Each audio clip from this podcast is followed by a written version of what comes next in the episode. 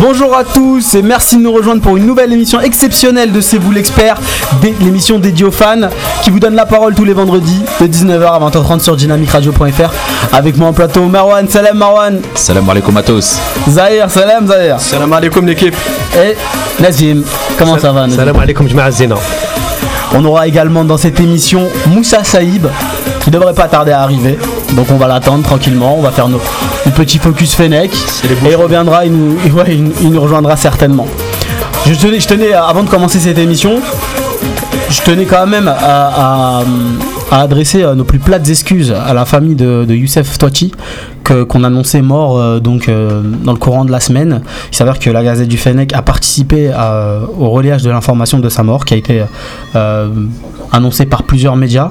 La famille, voilà, la famille euh, donc euh, a communiqué sur la situation et visiblement Youssef Touachi est dans un coma profond. Donc euh, voilà, nos plus plates excuses euh, à la famille Touachi bien sûr. Bon courage euh, à Youssef Touachi dans, son, dans ce combat-là et, et- et la famille également. On pense très fort à vous et, et d'ailleurs cette émission euh, lui est dédiée. Bon Voilà. rétablissement. Inch'Allah. Donc euh, j'espère que euh, euh, l'issue sera positive. Euh, on est de tout cœur avec eux et, avec eux et l'espoir fait vivre. Donc on va prier pour, euh, pour Youssef Touachi. Voilà, on peut commencer tranquillement cette émission euh, avec le focus Fennec. Donc vous deviez faire vos devoirs, les amis. Qui est-ce qui, qui, est-ce qui- qui se lance là? Allez, pour une fois, c'est moi. Nazim, Nazim, tu vas nous parler de Mandi. Oui, euh, On t'écoute, Nazim. oui, tout faire bon, son but magnifique euh, le week-end dernier, euh, coup de ciseau hein, contre la Sociedad. Des prestations euh, de premier ordre depuis, euh, depuis quelques journées, hein, depuis Mhm. son retour de Cannes tout simplement. hein. Mandy collectionne les, les bonnes prestations. Bon, bah, c'est, on se dit c'est dommage avec du recul euh, par rapport à ce qu'il, a fait en Cannes. Il n'était pas catastrophique, mais il n'était pas non plus flamboyant. Là, il, vraiment, il atteint des niveaux impressionnants. Alors, on se dit, bon, euh, bah, on peut encore compter sur lui, bien sûr, en équipe nationale, mais j'espère qu'il va vraiment rééditer ce type de performance en équipe nationale parce que on a l'impression qu'il a un peu de mal sur le continent euh, africain. C'est encore une fois le profil de joueur que j'ai toujours euh, catégorisé euh, des joueurs en deux temps, c'est-à-dire dans les championnats européens, ils arrivent à, à tirer leur épingle du jeu, mais, mais avec l'équipe nationale en Afrique, c'est autre chose. Et bon, là, on espère que Mandy il va, il va confirmer encore pour le reste de la saison. Il reste trois mois. Je pense qu'il est bien parti pour euh, terminer la saison parmi les meilleurs joueurs de son équipe. Et puis bon, euh, Inch'Allah, euh, qu'il puisse apporter davantage euh, Mhm. de, de prestations de ce type et surtout de buts comme il le fait avec son club. Moi, je sais pas, j'ai l'impression aussi que c'est une question de contexte, non, Zahir? Je, je crois aussi parce que déjà à, à Séville, il a la confiance de son entraîneur. Mhm. Il sait qu'il va jouer euh, tous les matchs sans être remis en question. Donc avec euh, une confiance accrue et puis euh, il y a aussi je pense le, le schéma de jeu qui le met en valeur Mhm. parce que bon c'est quand même une équipe assez défensive on va dire en Liga euh, Séville. Ouais. Il joue très souvent avec cinq défenseurs et du coup dans, dans- dans ce rôle là avec cinq défenseurs il a plus de liberté il a aussi surtout euh, il peut faire parler un peu son son intelligence dans, dans- dans les duels, son anticipation. Voilà, il sait qu'il est couvert, donc automatiquement il peut se livrer davantage et réussir, de, je pense, de meilleures prestations que ce qu'il a pu faire en, en sélection. Marwan, Ouais, euh, donc euh, je rejoins un petit peu ce que vient de dire Zahir. C'est vrai qu'à Séville, il joue en 3-5-2, donc à trois défenseurs euh, centraux. Au départ, il jouait lui axial, donc vraiment l'axial parmi les trois défenseurs centraux. Et depuis qu'il a été décalé axial droit, j'ai l'impression que ça l'a beaucoup plus sécurisé, surtout beaucoup plus tranquillisé. Mhm. Et, et du coup, il fait de meilleures prestations parce que c'est plus lui qui a le rôle, on va dire, de, de, de gestion de la défense. Et, et par contre, voilà, après, est-ce qu'on peut se poser une la question de l'investissement en équipe nationale par rapport à ses prestations en club Je pense pas parce que c'est vrai qu'il avait quand même le brassard de capitaine, donc euh, il y avait quand même aussi une certaine confiance aussi bien du staff que du coach. Mhm. Maintenant, euh, voilà, on connaît tous le, le contexte africain, euh, les conditions climatiques, les conditions de jeu, les conditions d'arbitrage. Et, euh, et donc forcément, peut-être qu'il a besoin de passer un cap psychologiquement pour pouvoir rééditer ce genre d'exploit. Pas avec la sélection nationale, parce qu'avec la sélection nationale, on l'a quand même vu faire de, de bons matchs, même si c'est vrai que c'était au poste d'arrière droit, mais plutôt euh, sur les matchs en Afrique. Offensivement, euh, par contre, il n'y a rien à dire. Il a toujours été euh, de, des défenseurs euh, qui, qui réussissent et qui marquent des buts. Surtout en Ligue 1 à Reims, Ouais. il marquait beaucoup de buts, entre 5 et 6 buts euh, Mhm. pour le, le stade de Reims. Donc à plusieurs années de suite, il les a, on va dire, sauvés de la, de la relégation. L'année dernière, ça n'a pas suffi. Il avait aussi marqué des buts. Mais euh, voilà, il y a son jeu de tête. Et puis, euh, je reviens sur ce que disait Marwan par rapport à l'investissement. On peut tout lui reprocher par rapport à sa canne, mais je pense pas que ce soit un problème d'investissement. Il s'est battu, il a mouillé le maillot. Alors, il était en retard, il a eu de la malchance, il a marqué contre son camp, il a fait euh, des gaffes, tout ce qu'on veut. Mais je crois pas que ce soit lié à l'investissement. Par contre, il y a peut-être un lien de cause à effet avec le brassard de capitaine. Est-ce que ça n'a Ouais. pas été trop lourd à porter? C'est une question qui reste ouverte. Bah, surtout Mais- qu'il n'apparaît pas comme un leader. euh, Charismatique Bah charismatique. ou naturel, ou naturel. Mais, mais, mais en fait, je pense aussi que c'est lié à, à son côté euh, Mm. rigoureux, sérieux. Euh, on va dire qu'il il fait partie des, des joueurs les plus, euh, voilà, qui travaillent le plus, etc. Depuis Oui. tout jeune.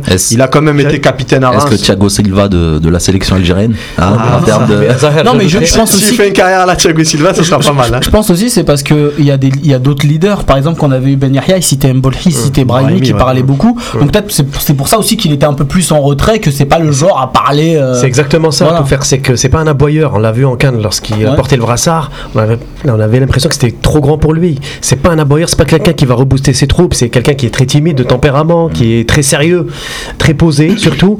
Et donc c'est pas quelqu'un d'exubérant qui va tout de suite affirmer son caractère aux autres. Donc du Surtout, coup, surtout dans un vestiaire comme c'est l'Algérie. ça, exactement. Parce qu'à Reims, il le faisait, mais l'Algérie. mais L'Algérie c'est autre chose. C'est une autre paire de manches parce qu'il y a des leaders aussi. Il l'a fait à Reims, mais ça n'a pas très bien fonctionné. Ils ont, ils ont coulé largement en Ligue, en Ligue 1 pour aller en Ligue 2 hein, après. Ah, mais Ah, ça, je- c'est la dernière saison. Ah, mais exactement. les, les- les saisons d'avant, il a quand même. euh, Mais Marwan, il a raison de citer sur le fait qu'il soit décalé droit. C'est un peu comme Ben Yahya. C'est des joueurs qui sont plus à l'aise dans un système à 3 derrière que d'un système 4-4-2 comme en équipe nationale ou voilà.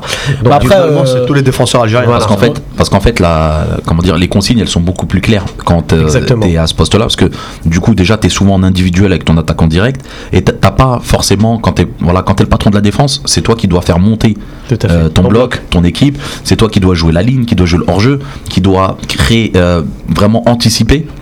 Alors que quand tu es un cran au-dessus, forcément, tu as moins ce rôle-là et tu te concentres beaucoup plus sur tes tâches défensives, sur ton duel, sur l'aspect athlétique et surtout sur euh, le marquage individuel quasiment. plus encadré déjà. Tout à Exactement. fait. Tout à fait. on aura l'occasion aussi de voir si Mandy euh, ne, ne- ne donnera pas plus satisfaction dans un, dans un, dans un système où il sera, où il sera euh, associé à Ben Sebaini sur le long terme on les a vus euh, Exactement. Moi, moi, je pense que ça euh, peut fonctionner, hein. franchement, parce qu'on les a jugés sur une canne. Euh, Sur trois on- matchs, quoi. Sur trois matchs, mais, mais au-delà des trois matchs, c'est trois matchs où les deux joueurs se découvraient, dont Mhm. un qui avait jamais joué avec l'Algérie, encore moins en compétition officielle. Même pas deux matchs, excuse-moi. Ouais, deux matchs, exactement. Et, et puis, euh, Mhm. t'as un joueur qui découvrait la, la sélection sur la canne, c'est Ben Sebaini, qui a que 21 ans, donc une marge de progression d'apprentissage. Mandy, il n'est pas be- beaucoup plus vieux, c'est un 91, donc il a aussi une marge de progression. Et quand on sait surtout l'importance des automatismes entre les défenseurs centraux, je répète souvent cette chose-là, mais c'est les entraîneurs qui le disent, il faut de l'automatisme pour faire fonctionner une charnière. Il n'y a pas de secret, et ça, c'est seulement la répétition des matchs et des séances d'entraînement qui permet de l'acquérir. Bon, sans plus tarder, on va, on va passer à autre chose, à moins que vous ayez encore une chose à dire sur Mandy. Non? Bon, le cas Mandy est bouclé, on va passer au cas Brahimi avec Zahir. On t'écoute, Zahir. Alors Yacine Brahimi, je voulais lui rendre euh, hommage. Voilà, comme Il a fait euh, ses devoirs, Zahir. Exactement, j'ai préparé ma, ma petite leçon. Euh, Yacine Brahimi, surtout, c'est lié d'abord à son, à son début de saison. On se souvient de son début de saison compliqué. Il était euh, hors du groupe, il jouait pas. Il était même laissé en tribune sur Mhm. certains matchs. Après, il a commencé à grappiller des petites minutes par-ci, des petites minutes par-ça, par-là. Mais c'était au départ un joueur qui devait être transféré lors du mercato estival. Il n'en a rien été. On a attendu des, des gros clubs. On l'a annoncé en Angleterre. On l'a annoncé dans les plus grands clubs européens. Finalement, il est resté à Porto. Mhm. Personne n'a voulu euh, payer le montant de sa clause libératoire. Et il s'est retrouvé dans une situation où l'entraîneur ne comptait plus sur lui. Où Porto, en son absence, avait recruté plusieurs joueurs. Et donc, automatiquement, il a perdu sa place et il ne jouait plus. Et depuis quelque temps, et ça a coïncidé un peu avec sa, son, son match au Nigeria, si on se souvient, il n'avait pas de temps de jeu et on se demandait pourquoi il avait été sélectionné. Il a fait une plutôt bonne, voire grosse performance au Nigeria, dans un match où on s'était euh, incliné, mais Mhm. où lui avait vraiment tiré son épingle du jeu. Il avait à la fois réussi sur le plan technique et aussi sur le plan moral. C'est là où un peu il s'était révélé comme un leader. Et d'ailleurs, les autres joueurs de la sélection l'ont relevé. Mhm. Et depuis ce jour-là, il a commencé à accumuler du temps de jeu. Il y a eu un déclic le, le 3 décembre dernier face à Braga. Il était entré à la, à la pause après euh, la, blessure d'Otavio. C'était, on jouait à ce moment-là la 12e journée de championnat. Donc il y avait eu 11 matchs auxquels il avait que très peu participé. Et depuis ce, match-là, on a l'impression qu'il y a eu vraiment ce déclic. Il enchaîne les titularisations. euh, Porto va mieux. Porto gagne des matchs sur des scores parfois larges. Et lui, donc, participe à ça. Il a quand même euh, mis 5 buts et une passe décisive. C'est pas mal. Et euh, voilà. Donc, euh, Porto joue le titre maintenant avec Benfica. Ils sont plus qu'à un point. Et la dernière chose, c'est ce qu'on a vu circuler dans les médias euh, depuis quelques heures, mais euh, voilà, qu'on savait déjà euh, pour les, les avertis, c'est son changement d'agent. Il vient de, de changer d'agent, il s'est séparé de, de ses agents et il va passer, euh, ou il est passé déjà, au sein du groupe Stellar. C'est notamment le groupe Le qui groupe a anglais. le groupe anglais ça. qui a Gareth Bale, voilà, pour, les plus avertis. Voilà, donc euh, à mon avis, c'est bon signe parce que voilà, il y a eu le mercato d'hiver, pareil. Des, des, des touches, euh, Everton. des Everton, on l'a entendu en été, en hiver, beaucoup d'annonces, mais pas de concret. Et là, je pense que l'été prochain, ça va se matérialiser. Et Porto a aussi tout à gagner à le faire jouer comme ils le font maintenant, parce que sa cote remonte. Mhm. Et si par chance, ils sont en plus champions du Portugal, voilà, là, il aura son bon de sortie. Et peut-être qu'un club misera 20, 30 ou 40 millions sur Yacine Brahimi. Voilà. Mais en tout cas, bravo à lui, parce que le, le moral qu'il avait il y a 6 mois et celui d'aujourd'hui, c'est pas donné à tout le monde de pouvoir renverser une situation comme ça. Marwan, tu veux réagir sur la, sur la question? Ouais, non, je vais un petit peu euh, continuer sur, sur la lancée. C'est vrai que euh, Brahimi, je pense qu'on a découvert vraiment une nouvelle facette de sa personnalité. Parce que si on regarde un petit peu en arrière euh, dans sa carrière, les fois où il a été amené à être sur le banc, il a complètement perdu ses moyens, notamment à Rennes, où euh, très rapidement, en fait, il a préféré un transfert vers un club modeste euh, de Liga espagnole, à savoir euh, Grenade, plutôt que d'essayer de s'imposer dans le club où il avait déjà fait quasiment une saison plutôt bonne, mais le changement d'entraîneur lui a été défavorable. Et donc du coup, c'est vrai que cette année, en ayant vu un petit peu sa situation évoluer pendant le pendant le mercato, lors de la dernière journée de du mercato, il, il avait signé apparemment à Everton. Finalement, c'était c'était plus le cas. Et, euh, et- et beaucoup de joueurs, je pense que moralement, ont. Il y a des joueurs, par exemple, comme Beragno, euh, qui joue en Angleterre aussi, qui a eu les mêmes mésaventures et depuis on n'en entend plus du tout parler. Alors que Brahimi, au contraire, euh, c'est un joueur euh, qui, euh, qui a su relever la tête, qui a su se montrer patient. Je pense que voilà, il a acquis une nouvelle sagesse qui fait que il n'a pas perdu son football après 4 mois quasiment de D'inactivité. Il est revenu sur le devant de la scène, notamment grâce au match au Nigeria où effectivement il a mis tout le monde d'accord parce que c'est vrai Il me semble qu'après ça, genre, les- il enchaîne deux matchs dans lesquels il joue plus que tout ce qu'il avait joué jusqu'à présent. Voilà, exactement. Et c'est vraiment ça qui a été le, le révélateur pour lui. C'est sa prestation au Nigeria, sans aucune compétition quasiment, sans sans quasiment aucun temps de jeu, où il a mis déjà dans un premier temps tous les supporters algériens les plus sceptiques, d'accord. Ensuite, il a également euh, mis d'accord, j'ai l'impression, euh, son, son coach à, à Porto, qui lui a fait confiance. Et quand il lui a fait confiance, euh, il a su rendre la monnaie de la pièce, Brahimi, sur le terrain par ses prestations. Et du coup, on a vu le résultat que ça a donné. Depuis, il enchaîne les matchs. Et euh, à la Cannes, forcément, euh, ça a été l'un des, des, des plus remuants. Celui qui proposait quasiment le plus, qui était le plus généreux, aussi bien Mhm. dans sa disponibilité sur le terrain, mais également pour essayer de prendre la place d'un point de vue personnalité. C'est-à-dire que c'était vraiment celui qui essayait de- d'haranguer la- ses coéquipiers quand euh, ils étaient complètement passifs. Et, vrai. euh, et voilà. Et aujourd'hui, on parle même d'un transfert vers l'Olympique de Marseille avec son nouveau projet. J'espère que ce sera plutôt l'Angleterre. Ouais, je sais pas si c'est une bonne nouvelle. hein. Un retour en France. euh, Non, on en a parlé la semaine dernière. mais c'est vrai que son nom circule en tout cas et pour des montants voisinant les 60 millions d'euros, je crois, en association. Ouais, c'est sa- clause, mais bon, il partira jamais à 60 millions d'euros, ça c'est une certitude. Nazim, tu as un avis sur la question Ouais, Brahimi, son moi- retour en forme euh, Moi, je rejoins, euh, je rejoins Marwan et Zahir sur la question. On l'a vu depuis la déjà, euh, avec une nouvelle dynamique, une nouvelle mentalité surtout. Euh, il est en train vraiment de montrer que, que c'est que c'est un leader qui monte en puissance. Euh, là, il a enchaîné les belles perfs ces derniers temps en club. Bon, euh, ça, ça, moi, ça ne m'étonne pas personnellement parce que c'est vrai qu'il est venu avec un nouvel état d'esprit. Beaucoup l'avaient enterré après le transfert loupé à Everton. Ça aurait pu faire mal, hein, vous savez. euh, ça a tâtonné jusqu'à minuit. euh, il était dans la, c'était quasiment il, a- fait. il avait quitté la sélection pour aller Il avait signer. quitté la sélection pour aller signer et derrière il se retrouve bah, là, voilà, 31 euh, janvier, hein, c'est ça? Euh, Le délai est terminé. euh, 1er février, on se dit bon, Brahimi il est cuit pour la saison. Bah non, et ben non, Brahimi est là.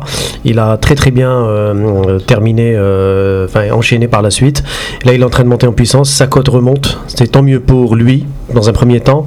Tant mieux également, euh, l'information de Zahel est très importante, le changement de, de propriétaire D'agent. euh, d'agent au niveau des, des managers parce que l'ancien manager justement lui l'avait un peu bloqué euh, si j'avais voilà par rapport au transfert euh, à Everton à mon avis avec euh, le nouveau manager ça devrait aller mieux j'espère en tout cas pour lui qu'il pourra euh, en tout cas décrocher un transfert intéressant. Marseille, pourquoi pas? Si c'est un projet intéressant l'année prochaine, moi je dis oui.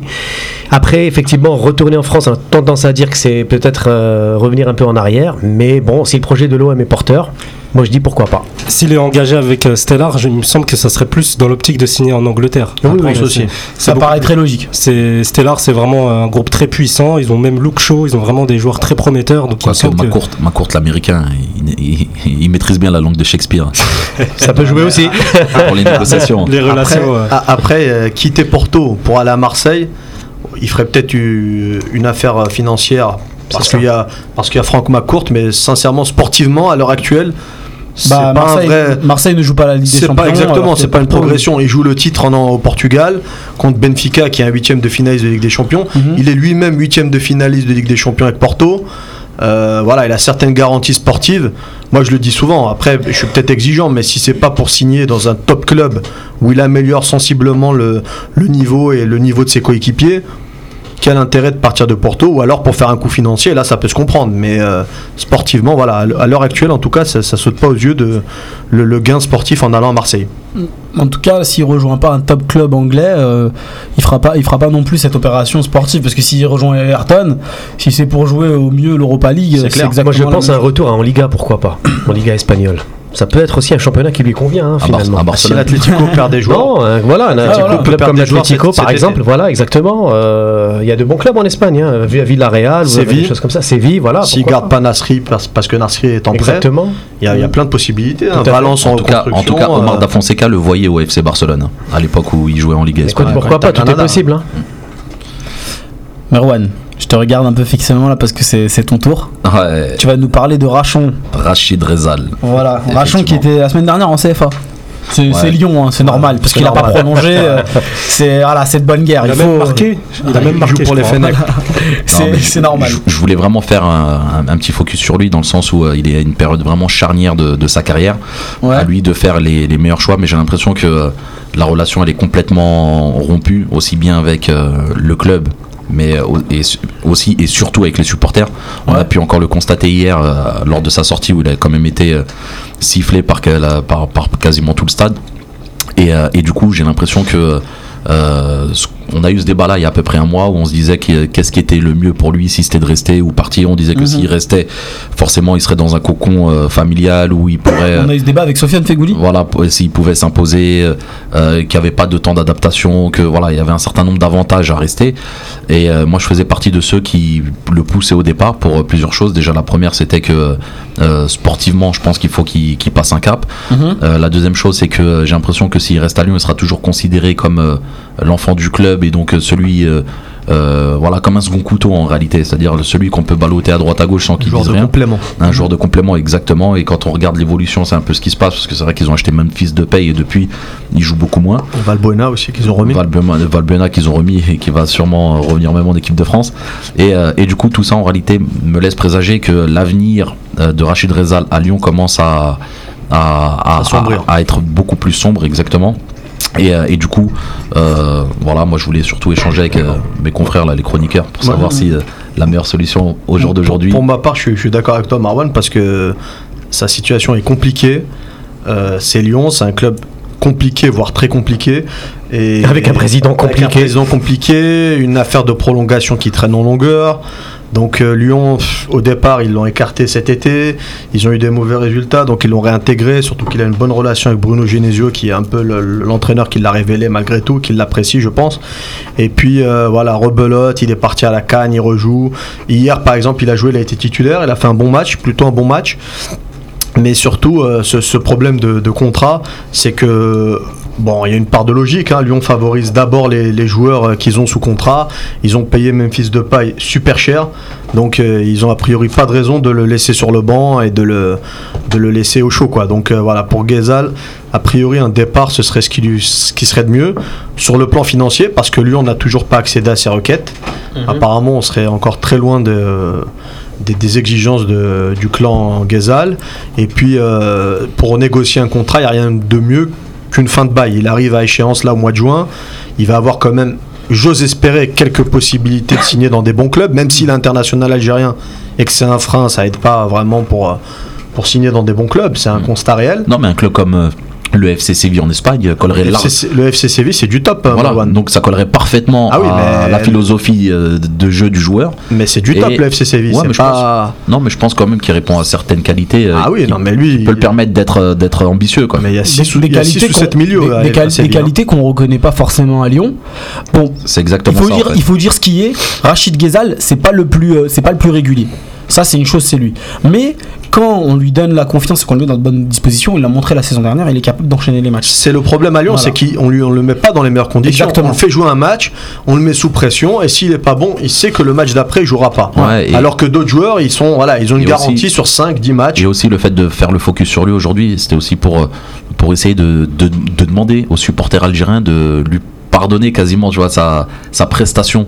Euh, en- pendant la canne parce que le pauvre il a été mis dans les pires conditions ils l'ont fait jouer à un poste où euh, voilà il avait pas du tout l'habitude de, Ah, il de s'exprimer pas lui, pas lui pardonner. Il a Non, fait un match. euh, Ouais, bien sûr, mais au j'ai sein d'une l'impression équipe que- en non, mais détresse. J'ai l'impression que tout le monde lui est tombé dessus et que ça lui a rajouté un peu plus de pression et que depuis son retour à l'Olympique lyonnais, je sais pas si t'as remarqué, mais il a, il a une évolution dans son comportement où il est beaucoup plus agressif, où il s'embrouille beaucoup plus. il en a bien. marre aussi de prendre. Il en, il en a marre de se faire insulter par les supporters Ouais, lyonnais. Franchement, euh, dans- alors que lui il défend les couleurs d'un club qu'il aime profondément et ça c'est une vérité il est profondément lyonnais euh, Je, je suis d'accord un peu avec Ghezal. Topher. Je pense pas que ce soit lié à l'équipe nationale parce que même pendant la Cannes, c'était pas le plus visé par les critiques. hein. Il a été surtout même épargné parce que les gens critiquaient le système. Où, euh, que Likens a confectionné, il l'a mis vraiment mal à l'aise. Une fois, il était meneur de jeu. Je veux dire, faut, faut arrêter. Donc, du coup, lui, je pense qu'il est entré de la canne déçu, comme tous les Algériens. Mais c'est surtout au niveau du club où il y a un problème. Et on le sent. Je veux dire, dans son attitude. Il y a le retour en grâce, comme euh, le dit Zahir de, de Memphis Depay. Il y a maintenant, t'as Valbuena qui revient. T'as Fekir aussi qui, voilà, qui fait Parce ses qu'ils matchs. sont mis dans de bonnes conditions à Il y Lyon. a, voilà, il y a de la alors, concurrence. Fekir, c'est parce que c'est le meilleur. Voilà, il y, a de la, euh, co- il y a de la concurrence terrible à Lyon. Donc, euh, je veux dire, il- c'est à lui aussi de tirer son épingle du jeu. Et surtout, muito là où je te rejoins, Marwan, il faut tirer, enfin, il faut sortir un petit peu du cocon familial. Ce- ce- cette relation de patriarche de Olas vis-à-vis de lui, à un certain moment, il faut qu'elle s'arrête. Là, c'est son club de, de cœur tout ce qu'on veut. Mais là, il va falloir qu'il gagne de, de- en galon et qu'il quitte Lyon, qu'il prenne une décision courageuse pour aller dans un autre club où il pou- pourra s'affirmer. Mais Ouais, je pense que là, il je pense faut- que là la décision, il- enfin, je sais pas moi, mais à sa place, on fait jouer en CFA la Là, saison, enfin le, le- le week-end d'avant pour me, me faire jouer contre Voilà. la Roma ensuite.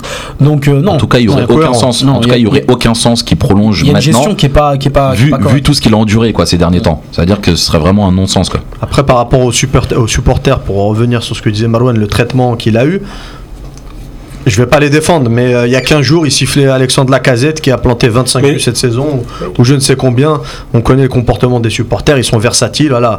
Aujourd'hui, on t'adore, le lendemain, on te déteste. Et surtout à Lyon, c'est vraiment un public euh, compliqué, pas, là, pas facile à, se mettre dans la poche. Hormis le traitement des supporters, il y a le traitement médiatique français, aussi Ouais. euh, du côté du, de- bah, du Rhône, du côté des, des médias lyonnais, qui, euh, qui chouchoutent carrément les mecs comme euh, Corentin Tolisso, Gonalons, euh, Lacazette, qui sont même poussés pour aller signer vers Arsenal, les gros clubs en Europe, alors que quand on va parler de Ghezal, on va parler d'un joueur qui joue pour la France. Hein. voilà, qui joue pour la France, tous ces joueurs-là. Quand on va parler de Ghezal, on va parler d'un joueur qui, euh, bah, qui, qui est en train, qui est pourri gâté, qui a pas envie de prolonger, qui, euh, qui a envie de, qui- tout en négatif en gros. Alors que quand on va parler de Corentin Tolisso, on va plutôt parler de progression. On va dire qu'il va aider le club en ramenant des sous euh, dans, dans les caisses. Voilà. bah, après, il y a un problème médiatique aussi, je trouve, pour euh, pour Ça, en ça rappelle des souvenirs scolaires, ça un peu, non Sur les bulletins, c'était la même chose. Et ça nous rappelle aussi que la cote du joueur algérien en Europe n'est pas, Elle est pas très fameuse. basse. Ah oui, Elle est très basse. hein. Elle est sous-cotée. hein. On en parlait avec Fegouli la dernière fois. Moi, je. Bah voilà, au niveau de- des transferts, on nous annonce toujours euh, monts et merveilles. euh, on les attend tous au Barça, au Real et à Chelsea et à la Juve. Et après, ils signent à Bourg-Péronas et voilà. c'est l'ascenseur émotionnel, Est-ce que toujours c'est la parce même que chose. nous on le voit avec le prisme algérien Peut-être, que- peut-être aussi. que hein, on n'est peut-être pas euh, objectif, pas lucide. Il faut aussi se remettre en question. Il y a une part. Mais pour au c'est un peu gros quand même. hein. Non, pour Ghezal, c'est gros, mais en, en général, même pour Brahimi, c'est un super joueur. Voilà, Mahrez, Ouais, c'est un après, super faut- joueur aussi. Il faut, il faut dire qu'il y, a des- il y, a, il y a des joueurs pour lesquels on- il y, a une- il y a une hype. Il suffit d'une hype pour qu'ils soient transférés. Ah, c'est Quand, sûr. quand on voit certains transferts, il y a quand même Ouais. des, des- Il y a- des questions à se poser. Il y a, il y a plus- il y a plusieurs facteurs à, prendre en compte. Mhm. Il y a la nationalité du joueur. Ça, c'est le premier critère vraiment primordial. Personne ne veut investir sur un joueur africain et encore moins sur un joueur algérien. Mhm. Pour des raisons diverses et variées qu'on ne développera pas ici. Mais voilà, ça c'est un premier constat. Le deuxième constat, c'est l'agent. Ouais. Les agents font souvent les carrières de certains joueurs. Donc si vous êtes avec euh, l'agent Georges Mendes par exemple, et ben, automatiquement vous aurez plus de chances de signer dans les gros clubs. Ouais. C'est- la loi du milieu, c'est comme ça. Et c'est pour ça que d'une certaine façon, Brahimi a raison de, de- de- de changer d'agent pour essayer d'avoir un nouvel avis, une nouvelle orientation à sa carrière. Et donc pour Ghezal, je pense aussi le fait qu'il soit pas avec une grosse écurie au niveau des agents, forcément ça le dessert. Parce qu'il n'y a pas. C'est son frère, hein, C'est son frère, oui, mais il n'y a pas le, le- le réseau que peut avoir un Mendes, les facilités qu'il a. Il, voilà, Georges Mendes, il fait ce qu'il veut dans les clubs. Il rentre, il dit voilà, tu me prends tel joueur, euh, euh, je t'en ramène deux, euh, tu me rends ça. Voilà, mais c'est, il est au supermarché. C'est comme ça que ça marche. ouais. Voilà, donc euh, quand on connaît ces facteurs-là, on se dit que c'est compliqué. Et après, il y a le troisième, c'est le talent du joueur. Et là, c'est ce sur quoi doit miser Ghezal parce qu'il est talentueux, il sait faire des choses que beaucoup ne savent pas faire. C'est un gaucher, c'est un produit rare sur le marché et il est surtout libre en venant de l'Olympique lyonnais qui est une référence en matière de, de joueurs formés. Voilà. Bien sûr. Bon, je pense qu'on a fait le tour de la question Ghezal. On va pouvoir passer à la suite de l'émission. On devait l'entamer avec euh, Moussa Saïb, mais pour l'instant, il n'est pas là. Voilà. Donc, euh, à moins qu'il arrive euh, dans le courant de l'émission, mais c'est peu probable. On va, on va quand même faire euh, le sujet nous-mêmes. Comment expliquer le vide de la DTN Ça, c'est un sujet que- qui, qui est cher quand même à Nazim. Il veut souvent en parler. Et là, on va pouvoir en parler. Comment expliquer? C'est un vide hein, intersidéral. Il n'y a rien. La DTN, il n'y a rien. Comment l'expliquer? Je dis euh, souvent on dit qu'il nous faut une DTN et on explique les raisons pourquoi il nous faut une DTN. Moi j'aimerais qu'on aborde la question différemment. Donc vraiment comment l'expliquer ce vide? Bah, Taufer, tu fais bien de, de poser la question. Euh, C'est un point que j'avais soulevé euh, il y a plusieurs mois de ça, hein, euh, concernant le, le vide euh, terrible, au niveau de, effroyable, je dirais, même au niveau de la DTN. Depuis Peter Schnittger, je crois, on n'avons pas eu de véritable DTN. Et encore, Peter Schnittger, c'était aussi. Euh, c'était à Il l'époque. y a eu un Belge après. Voilà, il y a eu un Belge après, mais enfin, je, me- je me souviens même pas du nom, tu vois, pour te dire. Tellement c'était, c'était pour moi, c'était euh, incolore, inodore. Moi, j'avais pensé par exemple à un nom, j'avais euh, dit ça il y a quelques temps. euh, l'entraîneur Schurman, l'entraîneur de l'équipe. Espoir, je trouvais que c'était un bon profil parce que c'est un formateur à la base. Il a travaillé dans toutes les catégories. Il, il sillonne le, championnat d'Algérie euh, toute l'année euh, pour euh, repérer des joueurs par-ci et par-là. Et puis j'aime bien son état d'esprit. Moi j'ai trouvé, je pensais que Raourawa allait, allait y penser, le connaissant et connaissant un petit peu sa philosophie au niveau de la fédération. Bon, bah, finalement, c'est toujours la politique de la chaise vide sur ce poste pourtant ô combien stratégique. Aujourd'hui, bon, nous on attend les élections, parce qu'apparemment euh, il faut attendre une nouvelle euh, législature pour voir si Raourawa a enfin tranché sur la question et s'il va nommer euh, une DTN. Mais beaucoup se trompent de débat, on parle de DTN, c'est-à-dire de responsable de la direction technique, mais on oublie que la DTN, c'est pas qu'une seule personne, c'est toute une équipe. C'est toute un- une organisation, un organigramme, avec des techniciens, soit des locaux, soit des étrangers, mais en concertation avec les présidents de clubs, etc. Et là, en l'occurrence, moi je pense, d'un point de vue gestion, d'un point de vue organisation, on sait qu'avec Raourawa, c'est lui qui aime bien avoir, euh, la main mise un petit peu sur tout. Donc ça m'étonnerait fort qu'on embauche un DTN qui soit au préalable indépendant de la gestion courante de la FAF. Et c'est ça, à mon avis, le grand enjeu aujourd'hui, c'est que la DTN a besoin d'être indépendante de la politique générale de la FAF. Une DTN doit elle-même être autonome, euh, fixer des grandes lignes en concertation avec la FAF, son employeur, mais en aucun cas elle doit répondre à un cahier des charges ou à une obligation de la fédération. Et là, aujourd'hui, le problème qui se pose, même si demain on doit nommer un DTN euh, de grand calibre, certains ont pensé même à l'ancien sélectionneur de l'équipe d'Espagne euh, et du Real Madrid, comme toi Zahir. Voilà, mais c'est un bon profil. Mais euh, est-ce qu'on peut pour autant crier victoire et dire que ça va être une DTN qui va enfin lancer le football algérien? Moi je dis que non. Il faut d'abord une vraie DTN, indépendante de la fédération, une structure organisée, un travail en concertation avec tous les clubs, tous les clubs formateurs en- notamment, et essayer de, de- de donner une nouvelle impulsion au football algérien. Quand je vois Kourechid, euh, voilà, tout faire hein, du prénom, pour ne pas se tromper, euh, gérer une équipe à prime, être aussi euh, responsable par intérim de la DTN, euh, non, arrêtons le bricolage. À un certain moment, soit on, on- on vrai, on fixe un vrai cap, soit Mhm. on arrête. Voilà. Avant de vous donner la parole, on va prendre un, un auditeur à, à l'antenne. On a un membre éminent de, no- de notre forum, Dada, qui est avec nous pour parler de la DTN et de la FAF. Salam alaikum Dada. Bonsoir tout le monde. Salam alaikum. Comment ça va Salam alaikum. Salam alaikum. Très bien, merci et vous ça va, ça va tranquillement. Bah, tu nous, tu nous rejoins pour parler de la DTN et de la FAF. Euh, là, Nazim vient d'exposer son avis. Donne-nous le tien. Ben, écoutez. Euh...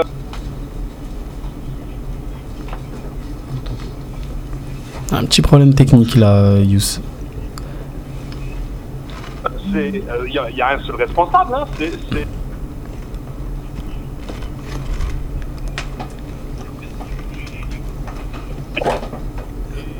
Et j'aimerais pousser gueule par rapport à ça.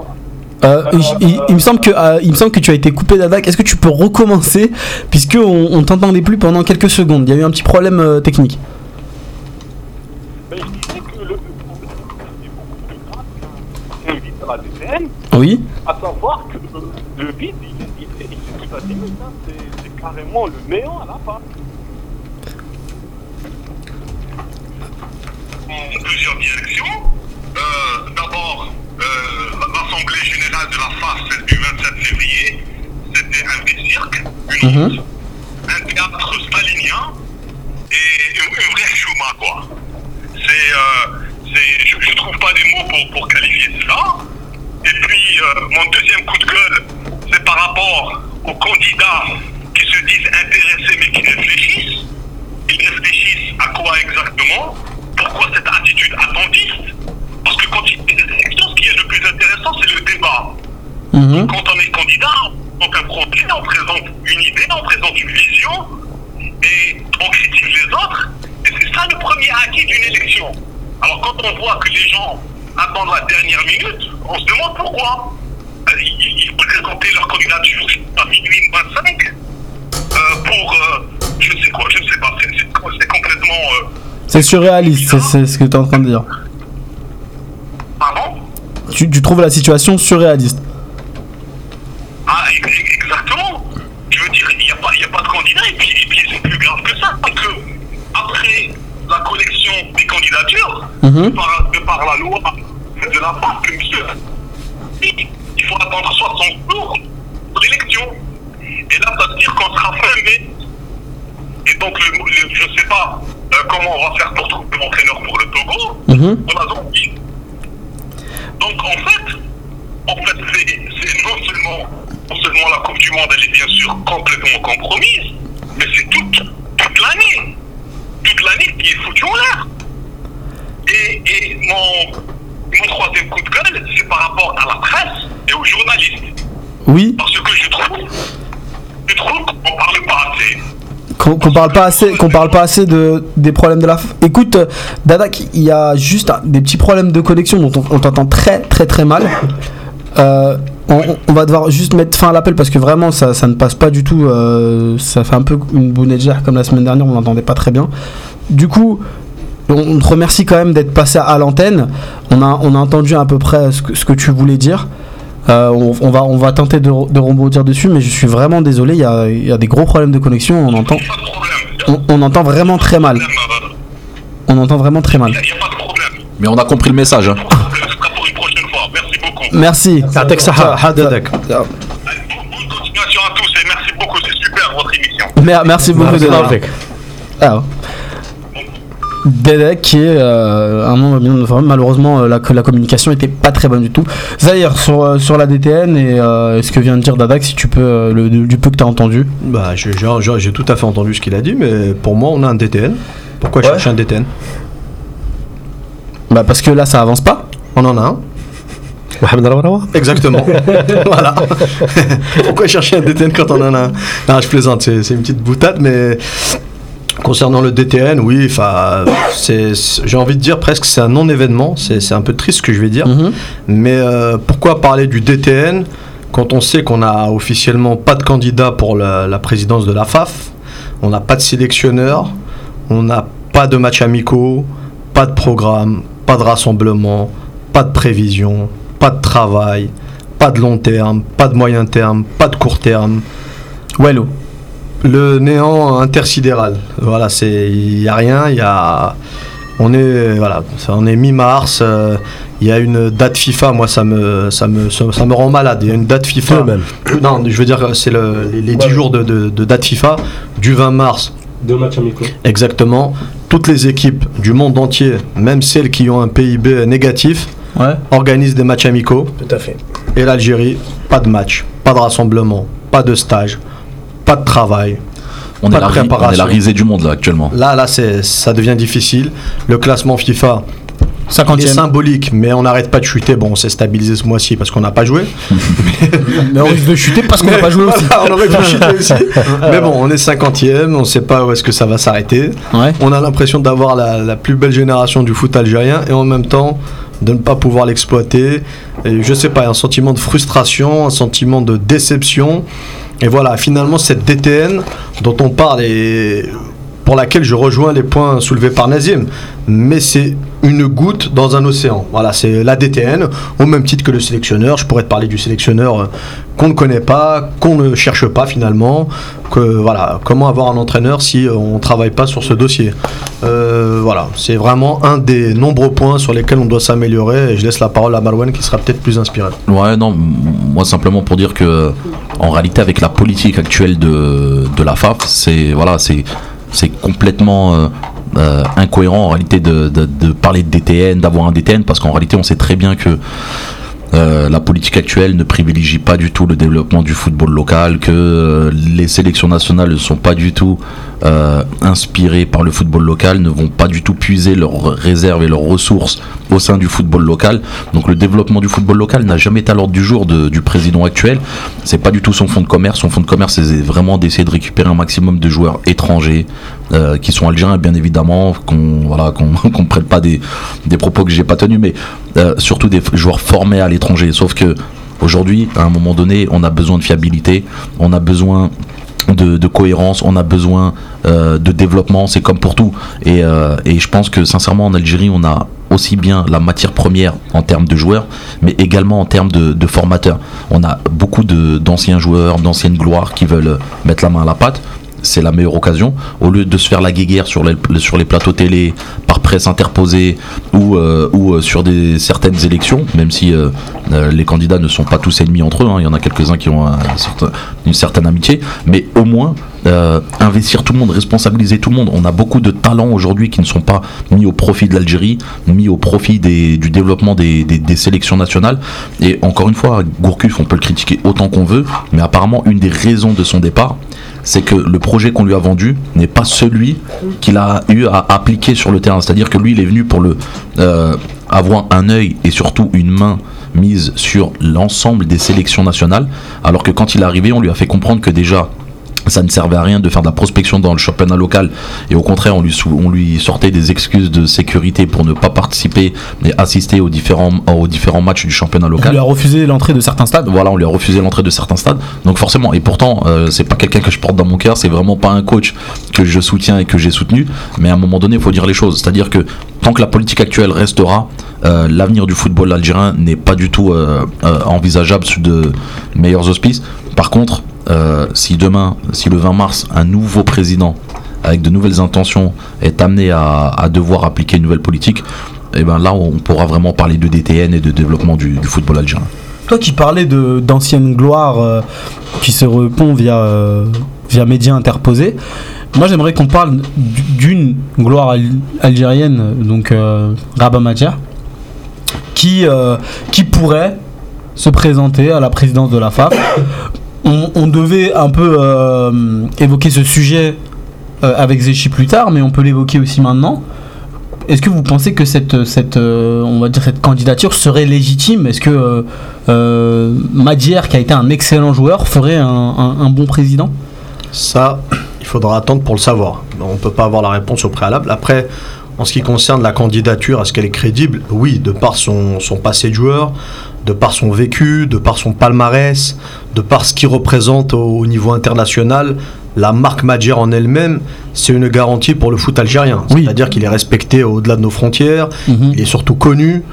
Euh, Quand vous parlez de foot algérien, le premier nom que les gens vous citent, c'est Rabat Madjer, c'est la talonnade, euh, c'est son, sa crédibilité. Euh, sur tous ces aspects-là, il n'y a aucun doute là-dessus, et c'est une des facettes qui compte pour un président de la fédération. Là, le deuxième facteur, c'est le- les réseaux, euh, être un homme influent, avoir Mhm. des, des- des- des appuis un peu partout. Euh, pour Madjer, encore une fois, on ne sait pas totalement parce qu'on ne l'a pas vu à l'œuvre, mais encore une fois, grâce à son vécu et toute son, son immense expérience, ses relais un peu partout, dans le monde arabe, en Afrique, on, on- on se doute quand même qu'il a de- du, du soutien et, et des amitiés et des, des réseaux, des numéros de téléphone, voilà, de gens qui peuvent aider le foot algérien. Ouais. Après, dans sa démarche, son programme, c'est difficile de répondre à cette question dans la mesure où il n'a pas lui-même proposé un programme complet, un Mhm. programme clair, un programme précis. On ne sait pas vraiment s'il va être candidat finalement. On, Mhm. on est là, on se, on se- on se projette sur d'éventuelles candidatures, mais sans avoir de confirmation. Euh, je rejoins ce que disaient nos confrères euh, Marwan et Nazim. Mhm. On est dans vraiment de, de la projection. Voilà, il n'y a pas de confirmation. On navigue Les à vue. Voilà, on navigue à vue. Les élections, c'est dans 10 jours. On ne connaît toujours pas le nom d'un seul candidat. Les élections de la FAF. On ne connaît pas. Pour l'instant, jusqu'à preuve du contraire, à moins que je ne l'ai pas vu. Mais Non, on parle beaucoup, mais effectivement, il n'y a rien de Il n'y a concret. pas de candidature officielle. Il n'y a, rien Voilà. de- il y a- Après, il y a rien de concret. Concernant Madjer, je, je- peut-être. euh, Ouais. Non, Madjer, déjà, la première chose, euh, moi je suis quand même sidéré sur le manque de respect que certains lui vouent. C'est-à-dire qu'à un moment donné, tu peux être président de la FAF, tu peux même être président de la République. Quand tu as une icône comme Madjer, t'as pas à la rabaisser euh, comme euh, le président Rawarawa le fait actuellement. C'est-à-dire que Rabat Madjer, c'est quand même euh, quelqu'un qui a porté haut les couleurs du- de, de- de- de l'équipe nationale et surtout du drapeau d'Algérie. Et du coup, juste par rapport à ça, on, on lui doit le plus grand respect. C'est une personne qui a donné son nom, je crois que les gens ils s'en rendent pas compte, à un geste technique. Il l'a Ouais. rappelé Zahir, mais il y a un geste technique, la talonnade, qui s'appelle la Madjer. C'est-à-dire qu'aujourd'hui, euh, on a quand même une espèce de, de- de marque, une espèce d'identité à travers Marque déposée. Exactement. Euh, donc, euh, donc voilà, juste par rapport à ça. Ensuite, c'est quand même le joueur qui nous a ramené la, la canne en 90. Même si c'est vrai que Saïb, notre invité, euh, malheureusement, qui n'a pas pu être là aujourd'hui, et qui, en tout cas, j'espère qu'il qu'il arrivera un moment. Mais, euh, mais voilà, mais en tout cas, euh, Madjer, pour tout ce qu'il a fait pour le football algérien, euh, mérite ce respect-là. Et ensuite, par rapport à, à, à une éventuelle candidature, moi je suis tout à fait pour. C'est-à-dire qu'à un moment donné, euh, je suis pour le pluralisme. C'est-à-dire que le candidat unique, ça n'existe plus. Il n'y a que dans les, euh, voilà, dans les, dans les, dans, dans- dans les pays, les- exactement, dans les républiques bananières, où on voit ça. À un moment donné, il faut un maximum de démocratie pour qu'il y ait un maximum euh, d'idées et surtout une certaine exigence qui s'impose. Alors Ouais. que si Raoult sait qu'il va faire la loi toute sa vie tout seul, eh ben, il, va- il en fera qu'à sa tête. Parce Ouais. qu'en réalité, même s'il fonce dans le mur, et on a vu euh, la classe de CM2 là, de 60 ans, je crois que c'est la classe de CM2 la plus âgée euh, qui existe dans le monde, mais euh, lors de la Tu dernière de l'Assemblée générale. voilà, la dernière assemblée générale, des moustachus, des gens qui avaient les cheveux, les cheveux blancs, il y en a qui avaient même plus de cheveux comme moi. Mais euh, non, j'ai rien contre les moustachus, mais malheureusement, en CM2, j'ai jamais eu de, de camarades de classe tu vois, qui avaient la moustache. Et là, bizarrement, ils étaient tous là à huer comme des gamins, à crier. Et on sait très bien, on sait très bien qu'à un moment donné, eux, pour eux, c'est pas l'intérêt du football algérien qui prime, c'est vraiment leur intérêt personnel, quoi. Bah, je rejoins un petit peu mes confrères hein, par rapport à ça. Euh, La candidature, je mettrais quand même un- une petite nuance. La candidature de Madjer, elle me semble médiatique pour l'instant. Elle est même pas réelle.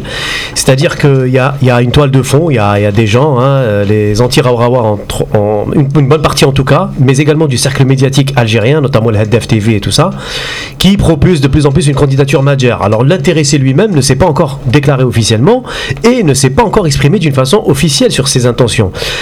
L'autre point que moi je mettrais peut-être un peu en relief, c'est on n'a pas encore de visibilité sur le programme Madjer. Bon, au-delà de ce que mes confrères ont cité, et notamment Zahir, Madjer c'est un nom, c'est une grande personnalité, on lui doit le respect, son histoire, son, passé, mais on, doit également parler de son passé récent. Alors quelles sont les, les, les, les ré- les réalisations de Madjer ces dernières années?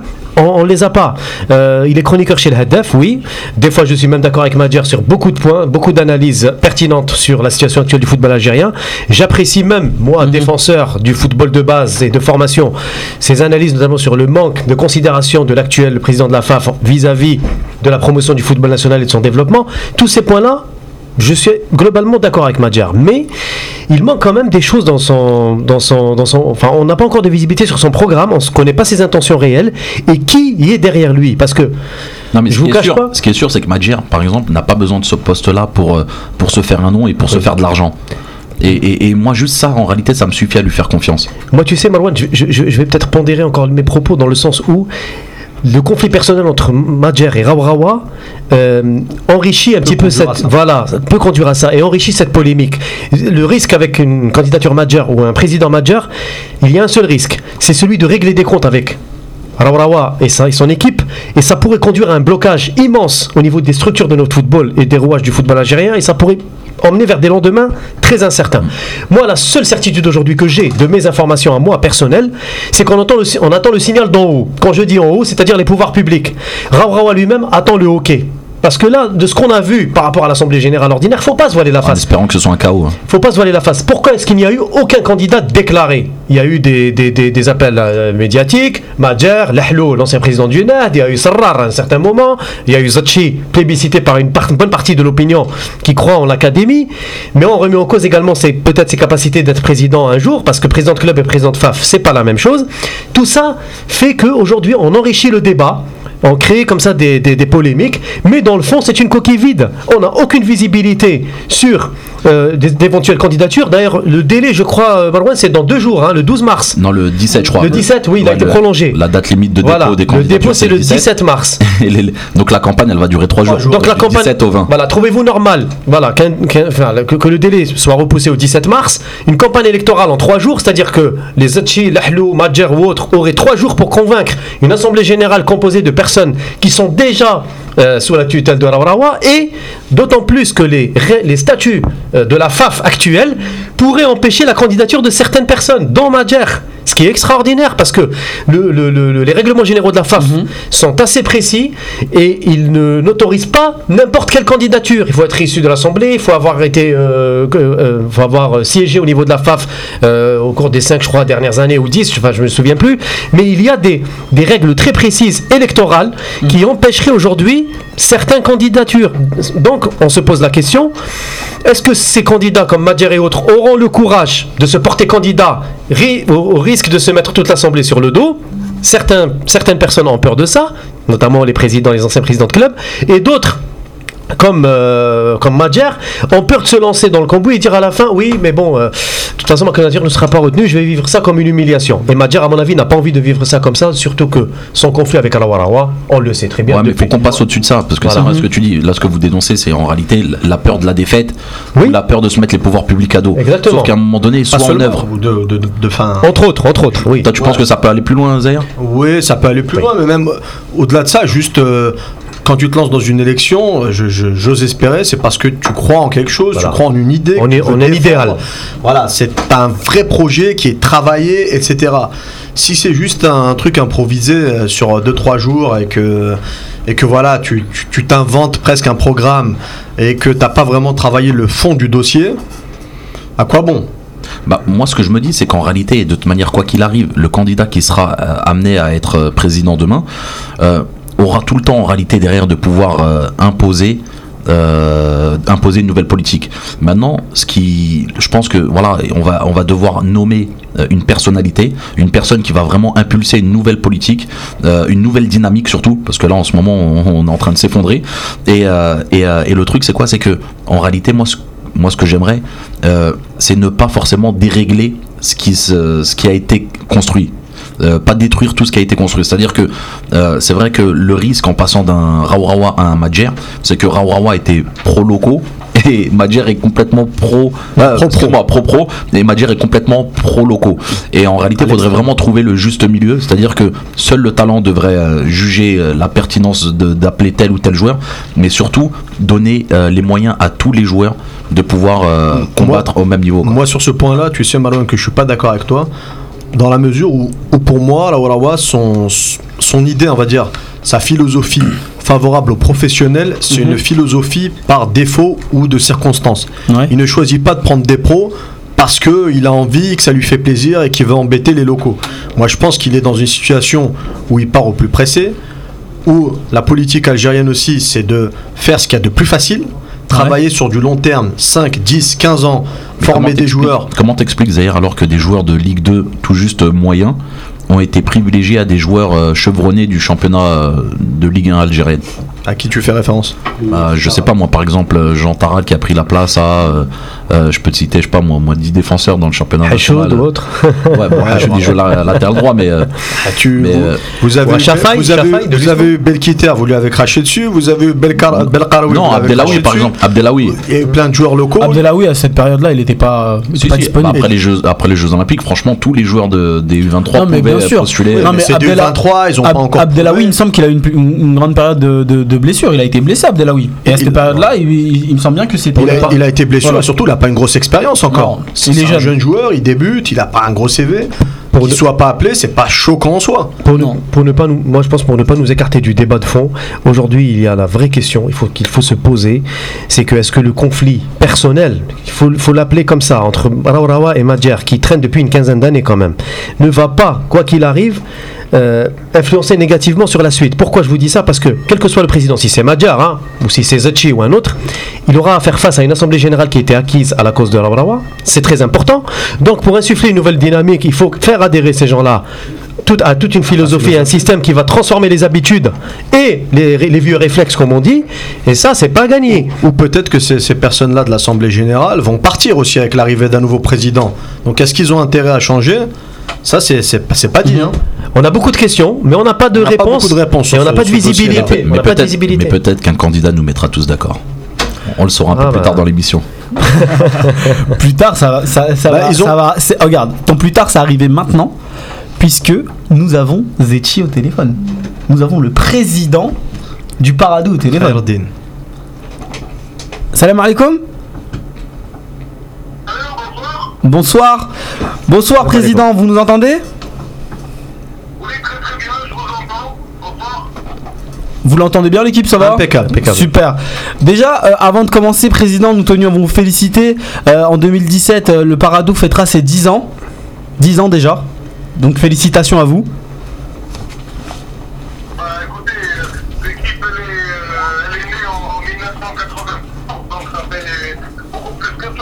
Non, je parlais de l'académie du Paradou, évidemment.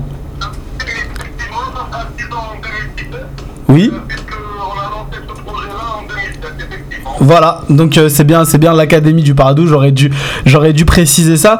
Président, euh, on a quelques questions justement euh, concernant l'académie du, du, du Paradou. Euh, vous, euh, vous, vous êtes euh, bien sûr à, à la base de, de- de ce grand projet qui était de, de former de jeunes Algériens. D'un point de vue financier, on va parler un peu de, un peu de chiffres. Combien coûte la formation d'un jeune Algérien à l'année? Allô? Oui, vous nous entendez? Monsieur le Président? Allô? Oui. Oui, mal entendu. Euh, euh, je vous ai dit que d'un d'un point, de vue- d'un point de vue financier, parce qu'on on aimerait bien savoir à peu près combien coûte la, la formation euh, d'un d'un jeune joueur algérien à l'année, En moyenne. en moyenne. Oh, oh, vous savez, euh, je pense que sur ce que nous, nous vivons actuellement, nous, à l'académie, Oui. euh, c'est un coût approximatif de 800 000 dinars, on va dire, 800, 800 000 dinars annuellement par, euh, par euh, académicien. Voilà. 80 millions. Voilà. Ok, 800 000 dinars par académicien. Et comment expliquez-vous que, euh, que le modèle que vous avez choisi, vous, de l'Académie du Paradou, n'ait pas été euh, recréé par la suite en Algérie, n'a pas été, euh, n'a pas été adopté par d'autres euh, d'autres clubs Excusez-moi, là la connexion est un peu mauvaise, donc euh, j'entends, très mal les questions. Je- donc je- à chaque fois, si vous pouvez me répéter, s'il vous plaît, la Il question. n'y a, pas de problème, Monsieur le Président. Je vais, ré- je vais répéter la question. Euh, comment comment expliquez-vous que euh, on, on a eu à peu près le, le prix d'un académicien Ça paraît pas énorme. Comment expliquez-vous le fait que euh, euh, d'autres clubs n'aient pas opté le même fonctionnement que vous? Vous savez, je pense que c'est culturel parce que il faut savoir que dans les années 70, on avait quand même système de formation en Algérie euh, Oui. qu'aujourd'hui. Ensuite, il y a eu donc cette, euh, cette décennie, on va dire, euh, décennie noire qu'a traversé, qu'a vécu l'Algérie, Mhm. qui a profondément changé, on va dire, le, le visage de, de- de- et, le, et le type de dirigeant qui, euh, qui, qui- qui est venu, c'est-à-dire dans le club sportif. Et à partir de là, je pense que beaucoup de, beaucoup de traditions, beaucoup de, euh, de savoir-faire, on va dire, qui a été capitalisé depuis l'indépendance, a été, a été perdu. Et je pense qu'aujourd'hui, nous avons affaire à une classe de dirigeants qui sont beaucoup plus à la recherche du résultat immédiat. Donc, euh, ça ne les intéresse pas forcément d'investir sur la durée et sur le long terme. D'accord, donc pour vous, c'est une politique, c'est un peu ce que disait Zahir euh, euh, en termes de la, de la FAF, donc euh, du, du résultat immédiat qui expliquerait le fait que euh, les clubs euh, n'aient pas forcément opté pour la formation, c'est ça? Les clubs aujourd'hui veulent, veulent des, des résultats immédiats, sont parfois l'impulsion des supporters qui sont, euh, qui sont très impatients de voir des clubs euh, gravir des échelons, monter euh, des divisions et puis prendre des championnats. Et à partir de là, je pense qu'on a vite fait d'aller chercher les oiseaux euh, dans les autres clubs au lieu d'attendre et d'investir sur sa propre formation. En parlant de, formation, on va revenir sur la vôtre. Aujourd'hui, le Paradou euh, vise une montée en première division. Quel est l'avenir du club? Comment voyez-vous l'avenir de votre, euh, de votre académie et de votre club? Axé euh, toute la, politique de notre club sur notre propre formation, donc on peut se considérer comme un club formateur, et nous allons continuer, même en première division, à nous appuyer sur, c'est-à-dire le produit de notre formation. Euh, ceci nous a permis de bien euh, maîtriser nos budgets. Aujourd'hui, nous arrivons, c'est-à-dire à, à avoir des budgets très très euh, très très bien maîtrisé. Et c'est ce qui fait la force de notre club, c'est-à-dire que nous n'avons pas forcément cette, euh, ce besoin financier euh, pour aller chercher des joueurs qui sont sur le marché, qui souvent coûtent trop cher. Et cette, euh, cette façon de faire nous permet à nous de pouvoir, c'est-à-dire peut-être nous, nous projeter sur, sur l'avenir en toute, en toute sérénité. Euh, en parlant de, de- de vos joueurs, euh, vous avez euh, un, un- peu l'habitude de, de les prêter à des clubs de première division algérienne. Dans quel but faites-vous ça? Est-ce que vous faites ça pour, pour que ces, clubs, ces joueurs-là puissent se faire repé- repérer et partir à l'étranger? Ou est-ce que c'est simplement pour leur donner du, du temps de jeu au plus haut niveau? Moi, je pense qu'il y a un double, un double objectif Mhm. lorsqu'on prête comme ça des joueurs. Tout d'abord, nous avons beaucoup de joueurs qui arrivent à un âge où ils sont capables de jouer, hein, on va dire, dans les équipes premières. À partir de là, euh, nous ne pouvons pas donner la chance à ces jeunes-là de jouer tous en- dans notre équipe fanion. Mhm. Et c'est ce qui fait que nous, euh, nous, nous, nous- trouvons des clubs pour aller, euh, j'en pense, s'aguerrir et s'améliorer et prendre de l'expérience dans d'autres clubs. Mais le deuxième objectif reste aussi, euh, ce sont des prêts généralement payants, ce qui nous permet aussi de renflouer un petit peu nos, nos caisses et compter aussi sur cette, euh, ressource qui est donc euh, le produit du transfert ou le produit du prêt. Euh, Monsieur le Président, euh, j'ai notre intervenant Zahir qui veut vous poser une question. Oui, Président, une question concernant la, formation de, l'académie que vous avez mise en place il y a 10 ans. Quelles difficultés vous avez rencontrées pour mettre en place ce, gros projet qui était complètement nouveau à l'échelle algérienne Bon, je pense que euh, au départ, euh, on va dire que les gens qui intervenaient dans le milieu du football ont un petit peu pris, euh, euh, mal pris, on va dire, ce, ce projet-là. Bien que nous avons très très vite euh, eu beaucoup de, sympathie de la part de, disons, de, de, de l'Algérien qui aime le qui aime le football. Mais euh, mis à part notre notre, euh, voilà, notre méconnaissance au départ du monde de la formation parce que nous n'avions pas d'expérience et c'est pour ça que nous avons euh, choisi de commencer avec un partenaire qui n'est autre que, les académies Jean-Marc Guillot pour justement euh, comprendre et puis capitaliser de l'expérience avec des gens qui avaient déjà travaillé dans ce domaine de la formation. Donc on va dire que au départ, la, la pire difficulté, c'était un petit peu notre, notre, notre euh, non-connaissance ou non-maîtrise du monde de la formation. Merci Président. Merwan veut vous poser une question également. Ouais, salam alaikum président. Déjà tout d'abord, euh, je tenais à, à, à, à vous communiquer en réalité toute l'excitation que j'ai à échanger avec vous, parce que c'est vrai que comme le disait Zahir, vous avez été très innovant dans l'idée que vous avez mis en place, vous avez été surtout très très courageux Et surtout, vous nous avez prouvé à nous tous que euh, le football algérien, effectivement, recèle de très grands talents. Parce que quand on voit le résultat de certains joueurs que vous avez prêtés en Ligue 1, euh, notamment Benrit euh, et Mansouri, c'est vrai que euh, peut que voir l'avenir de l'équipe nationale avec beaucoup beaucoup d'ambition et, surtout l'avenir du championnat local. Moi, ma question par rapport à, tout ce qui vient de se dire, c'est surtout concernant le, le, devenir du, du Paradou. Est-ce que vous pensez en réalité euh, que le Paradou peut se développer? C'est-à-dire que si les clubs autres que le Paradou n'appliquent pas le même modèle de formation, est-ce que le Paradou peut lui euh, s'appliquer euh, dans, ou plutôt s'implanter dans toutes les autres wilayas Euh, vous savez, euh, d'abord, euh, je ne vous apprendrai rien du tout si je vous disais que l'Algérie est une terre de football. Je pense qu'elle a enfanté euh, beaucoup de très grands joueurs euh, formés en Algérie. Nous voyons aussi beaucoup de joueurs algériens euh, formés dans, dans un autre système qui est le système français, mais apporté beaucoup à notre football, et notamment euh, en équipe nationale. Mais euh, je dois dire que nous, avec notre système de prospection, nous prospectons déjà vraiment sur tout le territoire national, y compris le, le, le sud algérien où nous travaillons énormément. Mais je pense qu'une académie comme la nôtre est vraiment très très insuffisant pour un pays de 40 millions d'habitants et une surface, euh, nous, nous représentons quand même, nous sommes le plus grand pays d'Afrique et avec, c'est-à-dire l'engouement qu'il y a en Algérie pour le football, je pense que nous avons besoin de projets pareils. Donc nous n'avons pas cette prétention de pouvoir créer des académies à travers tout le territoire national parce que ça demande une logistique et des, et des fonds, on va dire, euh, très très importants.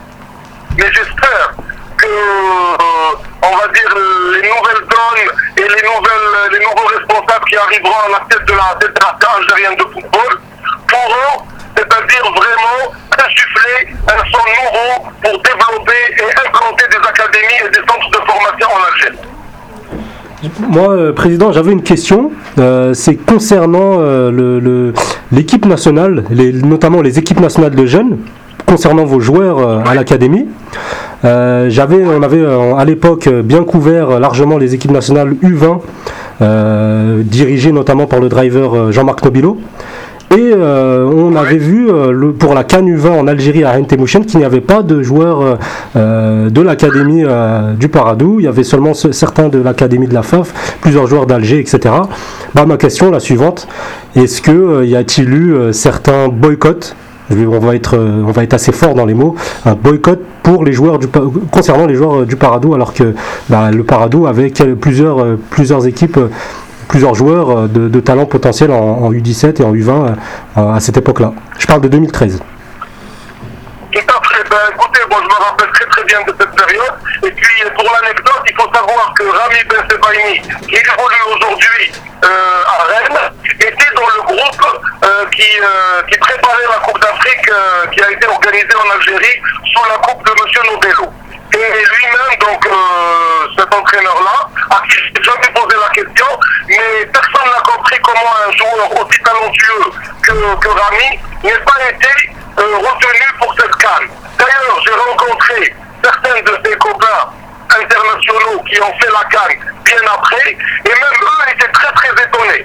Après qu'on a eu euh, vent comme quoi il y a eu un certain boycott, mais euh, de toutes les manières, je n'accorde pas beaucoup d'importance à tous ces tirs-là. Aujourd'hui, je pense que le produit de notre, de notre club et de notre académie est reconnu sur le plan national et nous avons même, je pense, dépassé les frontières euh, algériennes. Et donc les gens, s'il y a eu boycott, eh ben, je pense qu'ils ont tout simplement pénalisé euh, nos équipes nationales parce que je pense que nous avions la possibilité de fournir beaucoup de bons joueurs à cette équipe nationale euh, qui avait disputé la Cannes euh, en Algérie. Est-ce que vous pensez qu'aujourd'hui, ou sur un moyen ou un voire court terme, que le Paradou pourrait suffire aux équipes nationales en Algérie? Ou bien il faudrait plusieurs petits Paradous un peu partout? Non, euh, je ne pense pas que, euh, comme on dit, euh, euh, ne fait pas le printemps. Un pays, je vous disais, comme l'Algérie, a besoin d'avoir au minimum une quinzaine de centres de formation ou d'académies comme la nôtre pour pouvoir vraiment élever le niveau globale de notre championnat qui reste manifestement très très médiocre, on va dire, pour parler franchement. Donc il va falloir que les responsables, les responsables algériens se penchent sérieusement sur cette problématique. Il y a un début à tout. Il faut que nous commencions, il faut que nous commencions à travailler et nous, nous projeter sur le, sur le moyen et le long terme pour euh, pouvoir des fruits d'ici une dizaine d'années. Il faut commencer un jour un travail sérieux parce que le bricolage que nous sommes en train de, de faire euh, et depuis quelques années eh ben, ne mène, euh, ne mène à nulle part. Monsieur le Président, c'est un, constat que vous dressez, que nous, nous avons dressé plusieurs fois euh, dans, cette émission. Euh, écoutez, je vais, plutôt être direct dans, ma question. Euh, vous vous plaignez du, bricolage général qui a lieu dans le football algérien. Est-ce que vous vous voyez à la tête de la FAF Est-ce que vous, vous vous voyez candidater pour reprendre les rênes de la fédération et mettre de l'ordre dans tout ça? J'étais très enthousia- enthousiaste jusqu'à la tenue de l'Assemblée générale ordinaire euh, qui s'est déroulée au début euh, du mois de, de, de mars. Oui. Et vraiment, euh, j'ai vu, je vais dire, euh, un scénario qui a été vraiment très très choquant pour moi, parce que on a vu vraiment une assemblée générale dans laquelle euh, il n'y avait pas d'objectivité. Mais si- sinon, pour répondre avec à votre question, Oui. euh, je pense euh, tout à fait que je serais capable de, de mener ou du moins d'insuffler un sang nouveau euh, dans, le- dans le football algérien, mais cela avec le concours et l'adhésion aussi bien de, de- des présidents de club que tous les acteurs du football algérien. Parce que euh, la volonté d'une personne ne pourrait jamais être suffisante pour, euh, c'est-à-dire nous, euh, nous inscrire dans une dynamique euh, de progrès et de développement. Donc vous nous dites, vous nous annoncez en direct que euh, vous êtes potentiellement, bien sûr, candidat à la présidence de la FAF. Non, je n'ai pas dit que j'étais candidat. Encore, nous avons encore jusqu'au 12, c'est-à-dire dimanche, Mhm. pour le dépôt des candidatures. Euh, je réfléchis, mais euh, je dois dire que, c'est-à-dire c'est une probabilité qui pourrait être euh, d'ici dimanche euh, devenir une, euh, voilà, une officielle. D'accord. Nazim, tu as une question pour Monsieur le Président Euh, bonsoir Président Zotchi. Euh, tout d'abord, euh, je vous remercie. je vous remercie en tout cas de participer avec nous à l'émission et nous écla- éclairer l'opinion justement sur vos, intentions. Moi, je voulais d'abord juste revenir sur l'académie. Donc, je vous félicite encore une fois personnellement au titre de mes confrères également pour le travail que vous faites. Moi, je voulais juste savoir, est-ce que vous avez senti en ces dix années une aide, ne serait-ce que morale, des pouvoirs publics et des médias algériens dans votre œuvre? Parce que j'ai envie de vous dire qu'on a l'impression que vous êtes le seul pourvoyeur de fonds. C'est vous qui menez cette académie euh, avec Jean-Marc Guillou, mais on n'a jamais senti un, en- un engouement aussi euh, impressionnant ou important des médias et des pouvoirs publics. Non, euh, je ne pourrais jamais dire ça. Nous allons, euh, moi je vais vous dire que très très souvent j'ai reçu la sympathie et même, c'est-à-dire le, le, le, le- comment dirais-je, le, le, le, le soutien de tous les ministres de la jeunesse et des sports qui se sont succédés et qui manifestement n'ont pas une, une- un pouvoir d'intervenir directement, c'est-à-dire dans, le, dans les affaires du football. Mais très sincèrement, nous avons toujours été, euh, on va dire, euh, accompagnés par, les, par le- les différents ministres qui sont passés par les secteurs de la jeunesse et des sports. Euh, nous avons également toujours un, très grand élan de sympathie de tous les Algériens du nord au sud, de l'est à l'ouest. Mais après, euh, c'est-à-dire malheureusement, ceux qui parfois nous font le plus de mal, ce sont les gens qui sont dans le football. Qui sont dans le football, parce que peut-être qu'ils ne s'identifient pas à ce modèle, qui n'a, nous n'avons pas réinventé le, le fil à couper le beurre. Je pense que nous faisons tout simplement ce qui se fait à travers le monde, c'est-à-dire euh, nous avons mis en place une structure euh, dans laquelle euh, nous faisons de la formation d'une façon sérieuse. Et à partir de là, les résultats ne peuvent qu'être positifs si on sait être patient et si bien sûr on ne se trompe pas de pédagogue, on ne se trompe pas de formateur et de, de, de modèle de formation. Bien sûr. Président, j'avais aussi une question en matière de logistique. Vous avez évoqué la logistique. Euh, on sait que le stade, de, le petit stade de Hydra, euh, a priori, euh, vous vous en disposez pour, pour, pour les jeunes, hein, celui que vous utilisez pour les, jeunes catégories. Maintenant, on sait que l'équipe première joue à Darbeda. Bon, c'est un terrain qui, qui, est, loin de, du Paradou. Bon, on sait bien qu'on peut pas construire un terrain à Hydra actuellement. Mais voilà, moi, ma question, elle est la suivante. Est-ce qu'aujourd'hui, euh, du fait que vous allez accéder en Ligue 1, ce qui est très bien pour, pour le Paradou en soi, euh, est-ce que vous ne pensez pas que le manque euh, de soutien, on va dire, d'une base populaire ou de supporters importante constitue un frein, peut-être pour le développement du Paradou euh, sur l'échelle nationale pour se faire plus connaître auprès du public algérien, mais en même temps, c'est un avantage pour vous parce que ça ne vous euh, met pas cette pression supplémentaire que vivent certains présidents de clubs, euh, de grands clubs ou de grandes villes algériennes. Qu'en pensez-vous Bah, écoutez, moi, je peux vous dire que vous trompez un petit peu dans votre analyse parce qu'aujourd'hui, si on faisait la moyenne des spectateurs euh, de la Ligue 2 ou même de la Ligue 1, Oui. on serait certainement pas dernier parce qu'il y a énormément de gens qui ont de la sympathie de plus en plus pour ce club-là et qui Oui. viennent, c'est-à-dire euh, voir du football, voir ces jeunes se, se produire. Et euh, je ne vais pas vous choquer si je vous disais que petit à petit, le Paradou se fait une base, euh, peut-être que nous la récupérons euh, parce que nous sommes un, un club jeune Bien euh, sûr. au niveau de l'âge, mais à la base, il y a beaucoup de supporters qui, qui commencent à, on va dire, à avoir de plus de, plus de sympathie pour ce club-là, et notamment dans le, dans le milieu des jeunes Oui. où qu'on découvre ce club avec de- des valeurs nouvelles, avec euh, Bien sûr. on va dire des euh, avec une certaine une certaine modernité, on va dire qui est pour- qui répond peut-être plus à, à ces à ces jeunes-là ou qui les interpelle plus. Mais aussi des personnes euh, de, de, de 50 ans, des personnes de 60 ans qui viennent sont plus nombreux et qui reviennent, et c'est ça qui est important. Donc, euh, je peux vous dire que durant ce championnat, on a fait très souvent peut-être euh, plus de moyens de supporters que certains clubs de Ligue 1. Ouais. Je, je- euh, précisons, juste une, prési- juste une précision, je ne remets absolument pas en cause la, la popularité euh, du, du, du club hein, qui, est- qui est grandissante, justement. Moi, c'était par rapport au fait à la pression, à la mauvaise pression que certains clubs vivent en Algérie, notamment les grands clubs. Et peut-être que pour vous, c'est un avantage, justement, pour que vous puissiez vous développer en toute tranquillité et en sérénité, sans avoir cette pression inutile. Voilà, c'était juste ça, mes propos. Non, vous savez, euh, non, mais je vous disais, je, vous- je, je, je voudrais juste dire que les, les joueurs, quand même, sont sous pression parce que la presse algérienne est très, euh, on va dire, très. euh, Très sévère. Très sévère et souvent assez euh, proche de tout ce qui se passe dans le milieu du football. Donc à partir de là, je pense que pour notre euh, jeune club et notre petit club qui n'a pas forcément une base populaire comparable à, à des clubs de l'Algérois ou Oui. des clubs euh, algériens beaucoup plus anciens, Oui. je pense que euh, nous avons cette, cette double difficulté de devoir aussi parfois se produire euh, chez nous euh, comme si on était à l'extérieur. Tout à fait.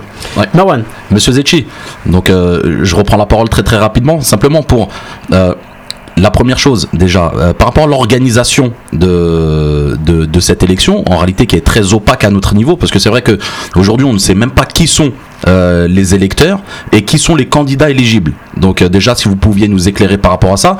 Deuxième chose, je voulais savoir, est-ce que vous seriez disposé à nous recevoir, parce qu'en en réalité en plateau on a 40 000 questions et, on essaye vraiment de vous les poser de la manière la plus brève possible, mais de nous recevoir pour un reportage là-bas sur place. Euh, donc pour faire valoir encore une fois euh, votre votre œuvre et, euh, et la dernière chose normalement en tant que journaliste j'ai le devoir de neutralité par contre, pour, pour l'intérêt du football algérien, je vais outrepasser mes, mes obligations. Et c'est vrai que, en tout cas, la diaspora algérienne de l'étranger vous demande et vous encourage à, vous présenter pour l'élection euh, de la FAF. Parce que c'est vrai que on vous voit, on vous voit un petit peu comme, euh, comme le, sau- le sauveur de notre nouveau football. De notre football.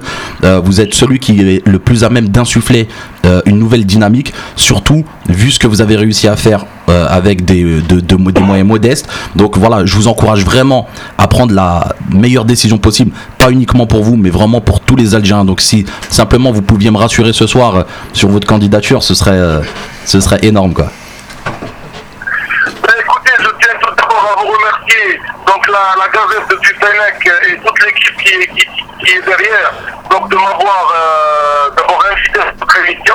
Je suis très honoré de pouvoir intervenir en direct et surtout euh, à répondre à des, journalistes aussi sympathiques que, que vous. Ensuite, euh, venir en Algérie me rencontrer, vous êtes toujours les bienvenus parce que je suis un passionné de football et donc euh, je n'ai je jamais, je ne suis jamais rassasié de parler donc des, euh, de foot. Donc euh, on pourra toujours nous revoir autour d'un bon café et poser toutes les questions que, que vous voulez. Ensuite, pour ce qui est de, de cette organisation, on va dire de, de- l'Assemblée élective, je dois quand même remettre les choses dans leur contexte. Il n'y a absolument aucune euh, obscurité autour de cette, euh, de cette Assemblée élective, parce que la date est prévue pour le 20 mars. Euh, il y a une commission de, de candidature qui doit recevoir les candidatures jusqu'au 12, c'est-à-dire dimanche minuit. Jusqu'à aujourd'hui, il n'y a personne qui, euh, qui s'est présenté effectivement, mais vous savez, parfois on aime bien, on aime bien laisser les choses euh, comme ça à la dernière minute pour euh, garder le suspense. Donc peut-être que d'ici ce soir, demain, il va y avoir deux trois candidats qui vont qui vont se, se présenter. Et puis, les électeurs sont tout simplement les, les membres de l'Assemblée générale, qui sont au nombre de 104. Et donc, ce sont principalement les présidents de Ligue de Wilaya, certains présidents de Ligue euh, régionale, les présidents de clubs de football de première et de deuxième division, les membres de, de l'équipe euh, de la fondation du, du euh, qui sont nos, euh, nos, grands frères et, nos, euh, un petit peu ceux qui ont montré euh, à travers la glorieuse équipe du FLN la voie à, c'est-à-dire, euh, et porter très haut le, le drapeau national. Puis voilà, donc euh, le vœu, euh, si jamais il y a des candidats, et ben, elle se, le général se déroulera, Inch'Allah, dans de bonnes conditions. Euh, ensuite, pour ce qui est de votre soutien, je, suis vraiment honoré de, vous compter parmi, parmi mes soutiens. Et si jamais, Inch'Allah, je, je me décide de me porter candidat, eh ben, on refera une autre émission pour parler de, du devenir et de l'avenir du football algérien. Écoutez, euh, c'est pas tombé dans l'oreille de sourd. euh, Monsieur Zetchi, puisque si vous vous présentez, bien évidemment, on va, on va, on va vous rappeler. À noter que c'est dans deux jours, donc euh, il faut aller vite. voilà, il, il- il faut, il, il faut aller vite. Zahir, tu as une question pour Ouais. le président. Euh, je voulais savoir, Monsieur Getty, quel bilan vous faites des années à votre, à votre niveau à vous en tant que président de club, avec votre recul, quel bilan vous faites de ces années? C'est une réussite ou un échec Alors, tout d'abord, euh, vous il est important de, signaler une chose. Lorsqu'on va parler du président de fédération, il faut savoir que nous n'avons aucun problème avec le avec M. Rawawa que je connais personnellement, mais lorsque nous jugeons le travail d'un- responsable, c'est euh, c'est le jugement que nous faisons en tant qu'acteur du football du président de la fédération. Je pense qu'il a fait euh, des choses bien, il a fait des choses moins bien et des choses très mal. Et voilà, le, principe, c'est de savoir parfois accepter les critiques, mais je pense que euh, ce qui a été, à mon sens, vraiment mal fait, c'est un petit peu euh, la prise en charge du football local. Parce que, euh, et je pense que tous les amoureux du football algérien, qu'ils soient, qu'ils vivent en Algérie ou les Algériens qui sont, qui sont à travers le monde, peuvent c'est-à-dire constater que notre football est vraiment resté à la traîne lorsque nous connaissons le potentiel euh, de l'Algérie. Et je pense que c'est peut-être la grande tache noire du, euh, euh, du mandat de mais il y a d'autres choses qui ont été, euh, positives, notamment euh, l'organisation de l'équipe nationale, euh, la logistique qu'il y a autour de l'équipe nationale, les, certains résultats de l'équipe nationale. Nous ne pouvons pas, c'est-à-dire lui enlever certaines, certaines réalisations, mais je reste personnellement profondément attaché au développement du football algérien en Algérie. Et justement, si, vous deviez convaincre nos auditeurs ce soir, qu'est-ce que pourrait apporter Monsieur Zetchi s'il se présentait par exemple? Ce serait quoi sa, plus-value si vous deviez vous vendre comme ça en 3-4 mots? En 3-4 trois, quatre mots, c'est vraiment une réforme euh, profonde du football amateur qui constitue la base de la pyramide de, tout football.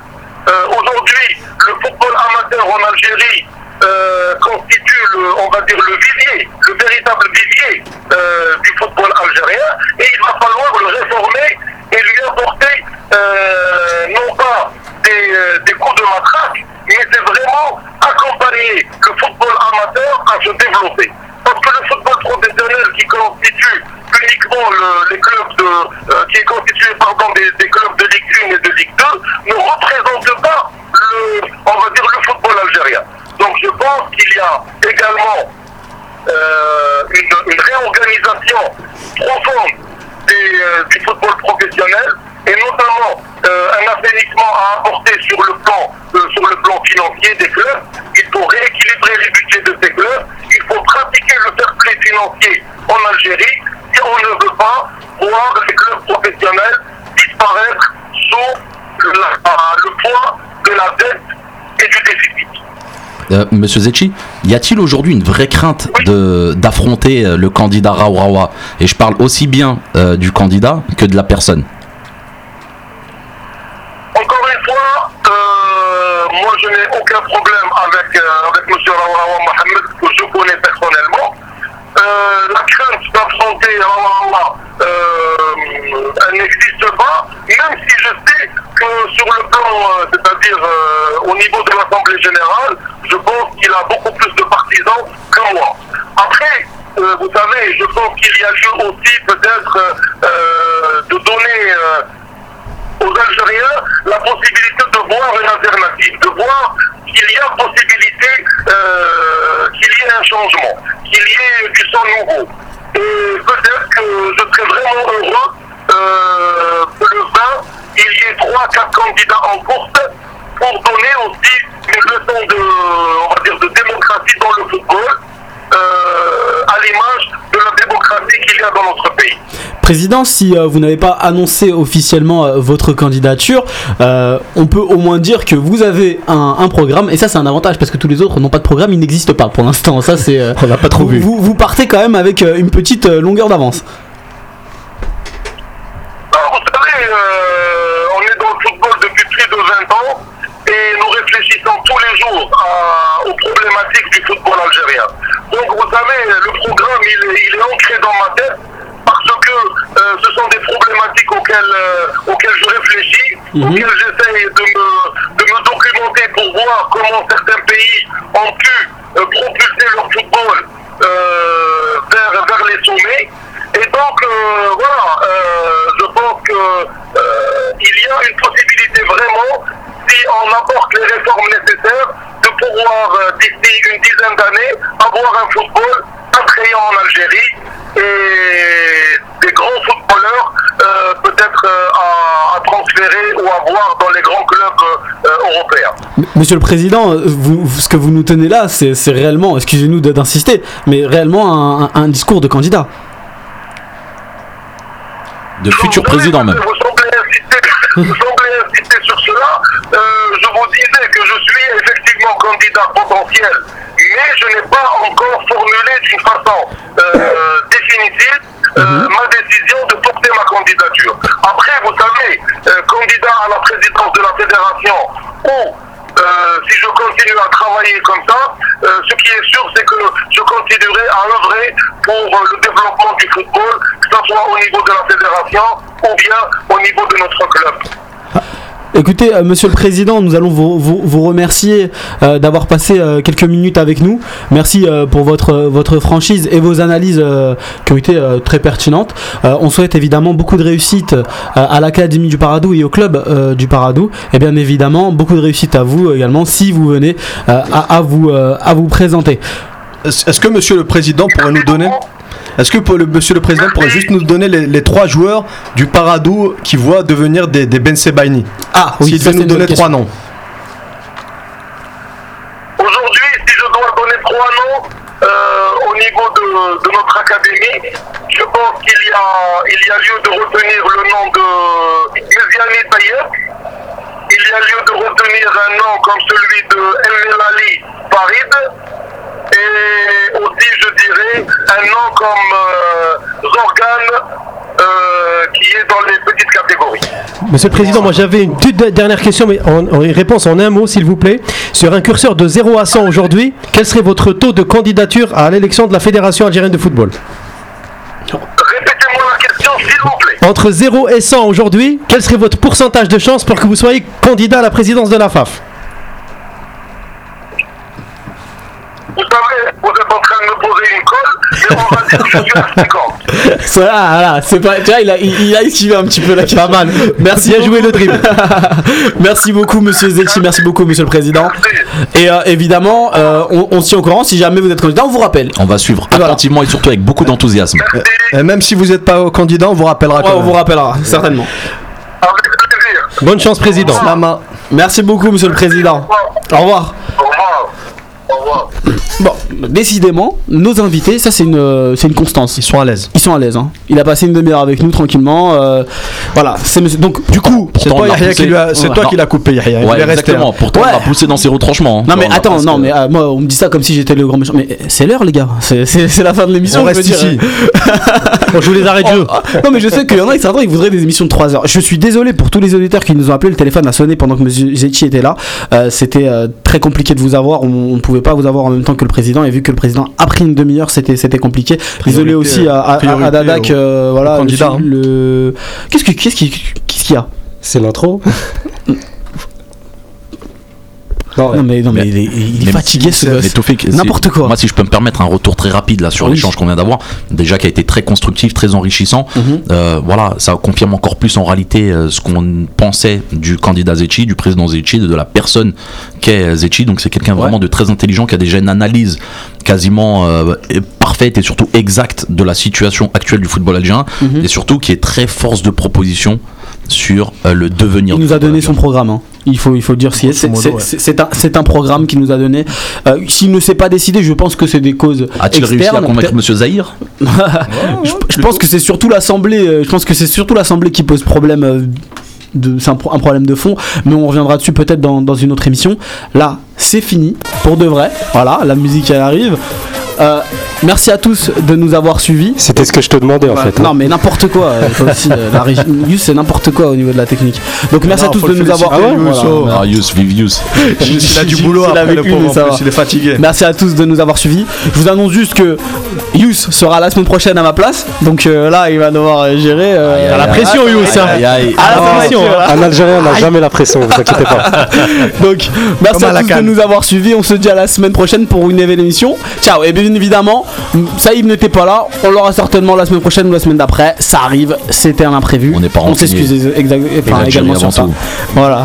Allez, ciao. Merci de te faire. Salam alaikum.